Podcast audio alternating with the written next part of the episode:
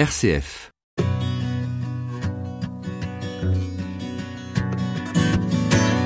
Ne dites pas que je suis sainte. Quand on vous appelle sainte, c'est qu'on ne vous prend pas au sérieux. Ces paroles de Dorothy Day nous sont rapportées par son éditeur. Les a-t-elle vraiment prononcées? Peu importe. Ces mots résument sa pensée et son action. Le saint est trop souvent placé dans sa niche. On le dresse sur un piédestal pour l'adorer ou pour l'oublier. Bientôt il fera partie du patrimoine, du décor, une sorte de sainteté muséifiée. Et un saint dans sa niche, ça ne dérange plus personne. It's far easier to see Christ in your brother when you're sitting down and sharing soup with him. Dorothy Day, Je ne suis pas une sainte.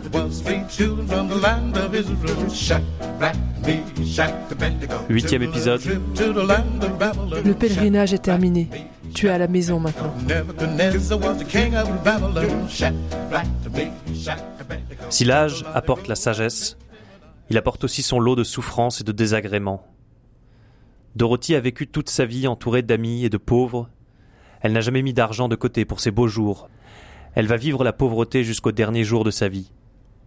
Dans sa chambre passent et repassent les visiteurs. Son salon est un dortoir. Les enfants pleurent dans les chambres voisines. Patience. Quelle patience faut-il pour supporter son prochain? L'amour en pratique devient une peine et parfois un supplice.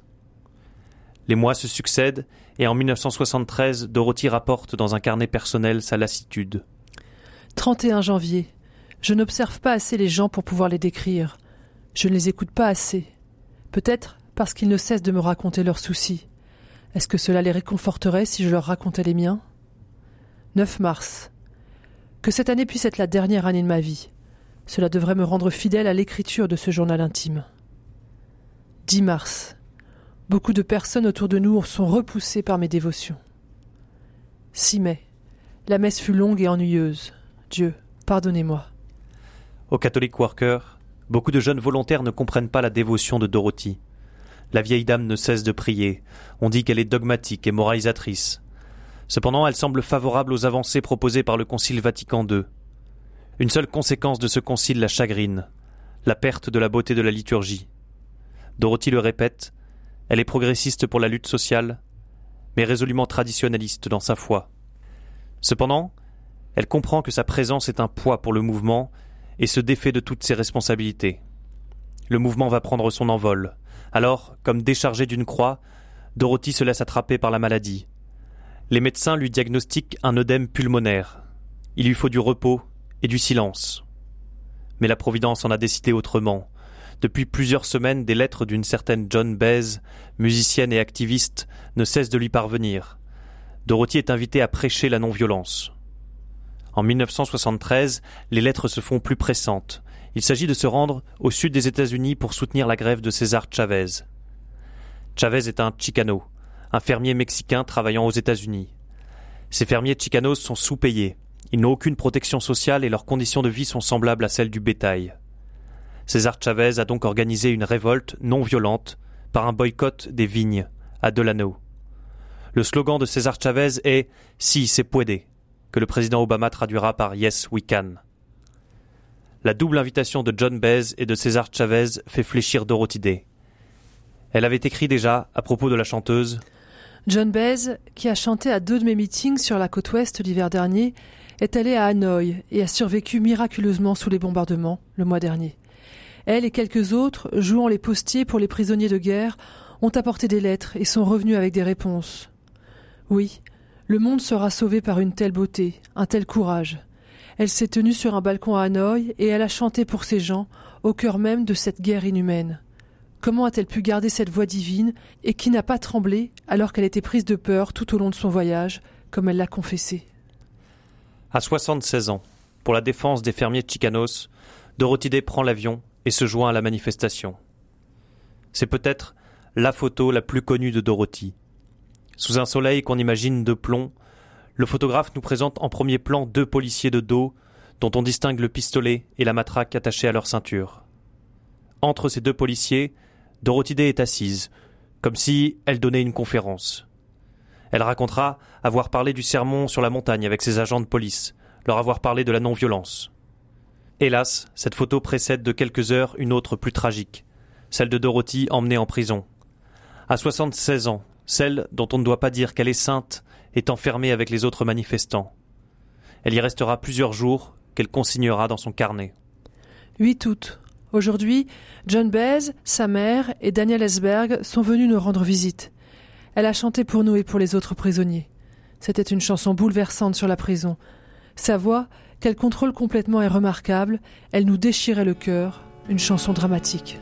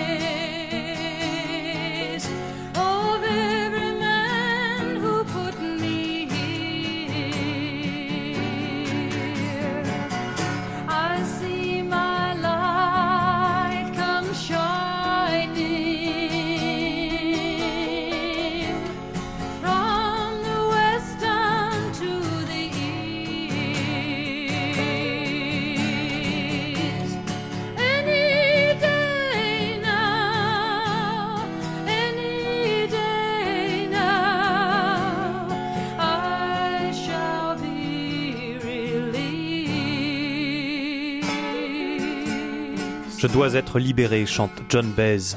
Et quelques semaines plus tard, ces paroles résonnent aux oreilles de Dorothy lorsqu'elle rentre à New York.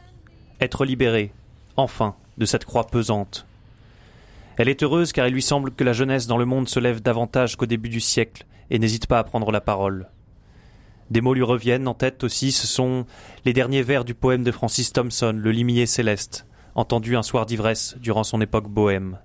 Lève-toi, prends ma main et viens. À mon côté, les pas ont fait halte. Mes ténèbres, après tout, ne sont-elles que l'ombre de sa main étendue pour la caresse La main approche. Les phrases sur le carnet de Dorothy Day sont de plus en plus brèves. Le soleil sur un arbre. Le monde sera sauvé par la beauté.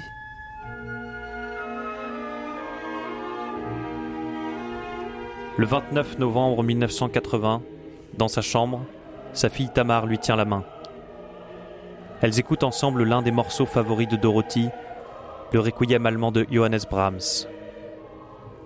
Devant les yeux de Dorothy se succèdent toutes les photographies de sa vie, l'enfance à San Francisco puis à Chicago, les années d'études et la révolte, Dorothy habillée en suffragette et emmenée pour la première fois en prison. Il y a les photos d'elle, heureuse, couchée sur la plage avec Forster. Les années passent. Dorothy est au micro devant des étudiants, ses cheveux sont courts et son regard est dur mais lumineux. On l'aperçoit alors en discussion avec Peter Morin, puis aux côtés de la femme de Martin Luther King et de César Chavez, en prière. Elle a vieilli. Elle est à genoux, tenant un chapelet à la main. Les photos sont nombreuses et toutes ne s'impriment pas dans son esprit, ne s'impriment plus.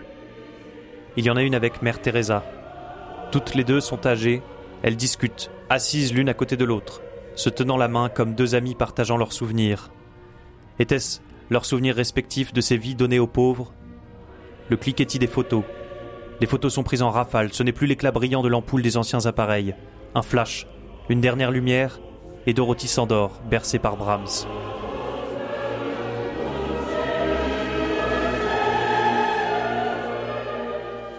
Quel enterrement grandiose et pathétique. Il y a là des gens de tous les pays, les prêtres et les évêques qui côtoient des ouvriers émigrés de l'Est de l'Europe, des catholiques qui côtoient des communistes, il y a des religieuses, des féministes, des curieux, des journalistes venus filmer. Et le cercueil passe à travers les rues de New York, jusqu'à l'église de la Nativité, où le père Gnéus prononce une homélie. Pour Dorothy Day, le pèlerinage est terminé. Dans son livre La longue solitude, Dorothy écrit Toute ma vie a été hantée par Dieu. Mais où donc ce Dieu qui l'a hantée l'a-t-il menée Vers une vie de simplicité et de pauvreté avec les pauvres, une vie de solidarité avec les marginaux. Aujourd'hui, dans cette ville de New York, il y a de plus en plus de personnes sans abri. Les hôpitaux spécialisés ferment et les services sociaux voient leur budget se réduire, tandis que le pays dépense 170 milliards de dollars par an pour l'armement. Ce Dieu qui l'a hanté a mené Dorothy à la prison parce qu'elle parlait et agissait pour la défense des droits des femmes et des hommes, des paysans et des ouvriers. Elle a été emmenée en prison parce qu'elle se tenait parmi les fermiers et emmenée en prison parce qu'elle ne pouvait pas supporter le penchant militariste de ce pays. Elle fut menée finalement à la communauté et à l'amour. Le fait d'être hantée par Dieu devint pour elle un incroyable et extraordinaire pèlerinage, un pèlerinage de foi. C'est une certitude. Le sermon sur la montagne résume toute la vie et l'esprit de Jésus, et c'est une invitation que Dorothy, parfaitement convaincue, a acceptée.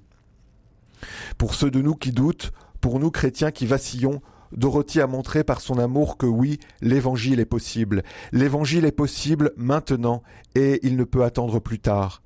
C'est notre moment. Dorothy a saisi le moment qui lui avait été donné. La vérité l'a appelée à se mettre en chemin et elle a accepté l'invitation, la solidarité envers les autres, sans l'arrogance et la domination de la bonne santé, du pouvoir et du prestige. Elle a vécu la vérité dans toute sa brutalité et sa brusquerie, dans toute sa liberté et son amour. Vous souvenez-vous de ce moment où Jésus passa devant le tribunal pour ses actes de vérité? Il dit à Pilate, Mon royaume n'est pas de ce monde. Si mon royaume était de ce monde, mes soldats se seraient battus. Je suis venu dans ce monde pour rendre témoignage à la vérité, et quiconque est de la vérité écoute ma voix. Et quelle fut la réponse de Pilate La vérité, dit-il, qu'est-ce que la vérité? Dans un monde sans vérité, certains se sont battus pour entendre sa voix et pour continuer à parler de la vérité, la vérité du Christ. Et parmi eux se trouvait Dorothy, par son engagement pour la justice, pour la liberté et la paix, sa résistance au royaume de ce monde et son indéfectible engagement en la croyance que l'amour rachètera le monde.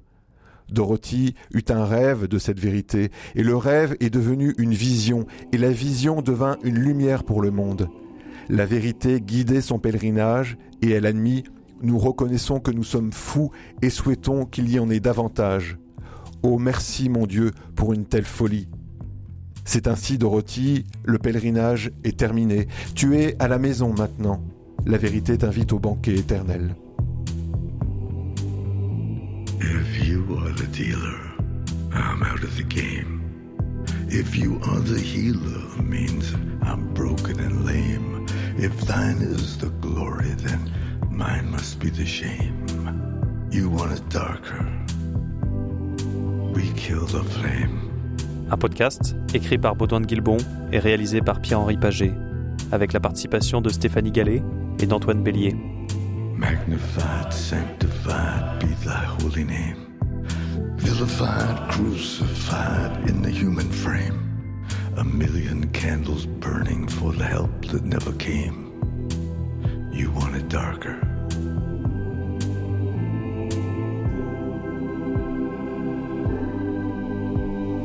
Illuminating.